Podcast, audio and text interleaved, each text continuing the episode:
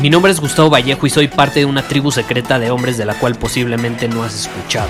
Somos hombres de acción más que de palabras, expresamos nuestra verdad aun si el mundo no está de acuerdo con ella. Invertimos en nosotros mismos todos los días y le damos la bienvenida al riesgo. Nuestra motivación es diferente a la de la mayoría. ¿Por qué? Porque jugamos para ganar en lugar de jugar para no perder. Juntos estamos creando un nuevo imperio y nuestra más grande batalla es en contra del príncipe la mediocridad y de los condicionamientos que la sociedad, los medios y la televisión han impuesto para quitarle a los hombres su poder personal. Si le preguntas a las personas normales, a la sociedad y a las escuelas, te dirán que estamos locos y que somos rebeldes. Y sí, tienen razón.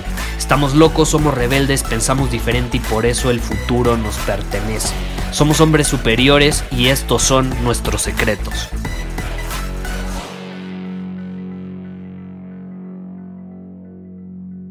¿Alguna vez te ha pasado que te rechazan? No lo sé, la chava que te gusta te rechaza, un prospecto potencial a convertirse en cliente te rechaza y no te compra, te rechazan una invitación, no sé, invitas a un amigo o alguien a salir, a acompañarte a algún lugar, a tu cumpleaños, a una celebración y te termina rechazando, no sé si alguna vez te ha pasado. A mí me ha pasado, estoy seguro que a ti también. Ahora, ¿qué sucede con el rechazo? Recientemente me escribió alguien, de hecho, déjame ver, aquí te, te voy a enseñar te voy a enseñar su comentario, déjame me meto rápido a Instagram, porque me acaba de escribir esta persona que me dijo, Gustavo, me acaba de rechazar la mujer que me gusta. Mira, ahí te va, aquí está. Gustavo, necesito tu ayuda. Me acaba de rechazar la mujer que me gusta. Por cierto, tiene novio. ¿Qué me recomiendas hacer? Eso es lo que me, eso es lo que me escribió. Digo, aquí abarca diferentes circunstancias. Número uno, yo no le recomendaría a nadie que obviamente intente o pierde el tiempo con una mujer que tiene novio es una estupidez absoluta. O sea, que yo creo que te valoras lo suficiente como para decir, ok, me puede gustar esa mujer, me puede encantar, puedo estar hasta enamorado de ella, pero no vale la pena. Me, valoro lo suficiente como para decidir no intentar con ella porque está comprometida con otro güey, punto, se acabó, ¿no? Pero bueno, esa es otra historia. El punto al que quiero llegar es, lo rechazó. ¿Qué sucede? Este hombre está sufriendo, porque después ahí le respondí, le hice algunas preguntas y estaba sufriendo bastante. Ahora, ¿qué sucede? ¿Por qué estaba sufriendo? El sufrimiento en su mayoría viene de la resistencia. Cuando nosotros como humanos nos resistimos a algo, esa cosa va a persistir, ¿no? Yo ya lo he compartido muchísimo en este podcast. A lo que resistes, persiste. Eso no es noticia nueva, no lo inventé yo.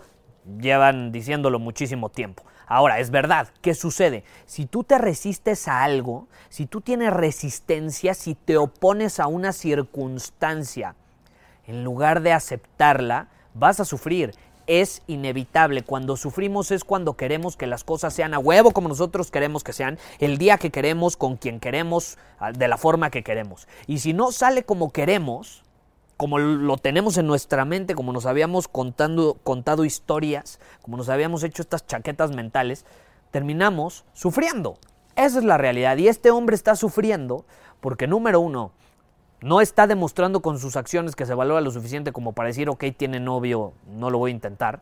Y número dos, eh, se está resistiendo a algo, no está aceptando la verdad. Número uno, no está aceptando que tiene novio, que aumentan las probabilidades de que no le haga caso. Y número dos, no está aceptando que lo rechazó. Si tú te resistes a eso, difícilmente vas a poder salir adelante. Entonces, ¿cuál es el paso número uno? ¿Cuál es el paso número uno del el rechazo? Aceptarlo aceptarlo. Y vienen muchísimos beneficios con el rechazo. ¿Por qué? Como dicen por ahí, por allá afuera, un dicho muy famoso, cuando se cierra una puerta, se abre otra nueva. Pues así es con el rechazo. Ok, esta puerta se cerró, adivina qué, se va a abrir una nueva. Pero como los humanos estamos condicionados, y este es, este es como un mecanismo de supervivencia, tendemos a buscar el placer inmediato, buscar la solución inmediata a corto plazo. O sea, quiero dejar de sentirme triste, enojado, frustrado porque me rechazaron, entonces busco que lo antes posible me pueda sentir de una manera distinta. En lugar de asimilar eso, que al final yo no lo percibiría como un rechazo, lo diría, lo percibiría como, ok, no quiere contigo, tiene novio, punto se acabó, punto se acabó, te dijo que no, así de fácil. Cuando lo percibes de esa manera, lo aceptas, te puedes sentir incómodo, te puedes frustrar, porque te gusta, porque estás enamorado de ella, lo que quieras, o un cliente, te puedes frustrar porque querías que te comprara, pero al final se cerró esa puerta, se va a abrir otra. A mí me ha pasado en mis negocios también, que un cliente no compra, pero luego se abren otras puertas mejores y terminas armando un mejor proyecto para otra persona o para otro cliente. Pero si no estamos abiertos, como ya lo compartí anteriormente en otro episodio, si no estamos abiertos a las posibilidades, nos vamos a resistir. Y la resistencia viene de una mentalidad de escasez, la resistencia viene de una mentalidad de no ser capaz de ver más allá de este momento y de lo que va a suceder en este momento.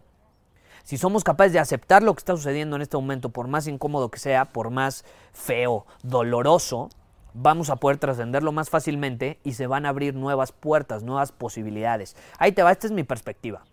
El rechazo es bueno. Para mí no es rechazo, para mí es que te dijeron que no, pero llamémoslo rechazo para entenderlo bien, porque es algo que todo el mundo entiende. El rechazo es bueno, el rechazo crea carácter, el rechazo crea personalidad, el rechazo te fortalece, el rechazo te enseña te hace aprender cosas que antes no podías ver y por consecuencia puedes llevarlo a la práctica la siguiente ocasión para que no te rechacen. ¿Cuál es la lección de esta situación? Ok, no me debo de meter con una chava que tiene novio. Punto, se acabó. Así es fácil. Me van a seguir rechazando si sigo haciendo eso. Ahora, en otro caso, con un cliente, ¿cuál es la lección? debo de dejar, por ejemplo, de venderle de forma tan necesitada. O tengo que cambiar la oferta. Si yo soy capaz de cambiar la oferta y se la presento de una manera distinta al cliente, probablemente entonces la acepte en un futuro. Es la clave. Pero estamos tan obsesionados con la frustración, con lo feo que se siente, con que, ay, me rechazó, con esta posición de víctima de escasez, que no somos capaces de aprender de ello. No nos estamos haciendo preguntas para aprender. En lugar de en lugar de hacernos preguntas productivas que nos hacen crecer, nos estamos haciendo preguntas que no sirven para un carajo. Preguntas como, ay, ¿por qué a mí? Yo no me lo merezco. ¿Por qué me sucede a mí? Es victimismo absoluto. Victimismo absoluto. Entonces cambiamos esa perspectiva de victimismo a una de crecimiento y nos hacemos la pregunta, ¿qué puedo aprender de esta situación? Y ahí es donde todo cambia. Ahí es donde todo cambia. Ahí es donde el rechazo es benéfico, donde el rechazo te fortalece. Como te dije, te crea carácter, te ayuda a crecer, te fortalece, te crea personalidad y te enseña cosas que antes no habías visto para que las puedas implementar después. Yo te quiero hacer una pregunta y te quiero dejar eh, ya con, con este episodio, o sea, ya quiero finalizarlo, preguntándote, ¿cuándo fue la última vez que te rechazaron y que no lo aceptaste? ¿Cuándo fue la última vez que alguien te dijo que no a algo a lo que tú querías que te dijera que sí y sentiste resistencia, te opusiste, le mentaste la madre, te quejaste, em, le contestaste de regreso, hubo resistencia de tu parte. ¿Cuándo fue la última vez que eso sucedió? Y vamos a ser honestos, llevémoslo al siguiente nivel. ¿Te ayudó a crecer actuar de esa manera? Seamos honestos. ¿Te ayudó a crecer el tener resistencia? ¿Qué hubiera pasado si no hubieras puesto resistencia? ¿Qué hubiera pasado si no hubieras actuado de forma necesitada, escasa, como víctima? Las cosas hubieran sido distintas, ¿estás de acuerdo? ¿Qué hubiera pasado si mejor te hubieras hecho otro tipo de preguntas y lo hubieras aceptado? Eso queda en ti, tú tienes la respuesta, pero estoy seguro que hubiera sido muy diferente. Entonces te dejo este ejercicio para que lo pienses, para que lo integres y para que la próxima vez que sientas resistencia, que quiero que sepas que es natural, no pasa nada, lo importante es no actuar de esa manera prolongadamente. O sea, yo puedo sentir algo de resistencia, no me gusta que me rechacen, perfecto, a nadie le gusta que lo rechacen, pero lo acepto. Y en el momento en que lo aceptas, la resistencia se va, fluye. Y entonces lo puedes trascender de una mejor manera y puedes pasar a la etapa más importante, que es la del aprendizaje y la del crecimiento. Piénsalo, analízalo, intégralo y el rechazo ya no lo vas a volver a ver de la misma manera. Muchísimas gracias por haber escuchado este episodio del podcast. Y si fue de tu agrado, entonces te va a encantar mi newsletter VIP llamado Domina tu Camino. Te invito a unirte porque ahí de manera gratuita te envío directamente a tu email una dosis de desafíos diarios para inspirarte a actuar. Además, ahí comparto también información que no puedo compartir abiertamente en ningún otro lugar.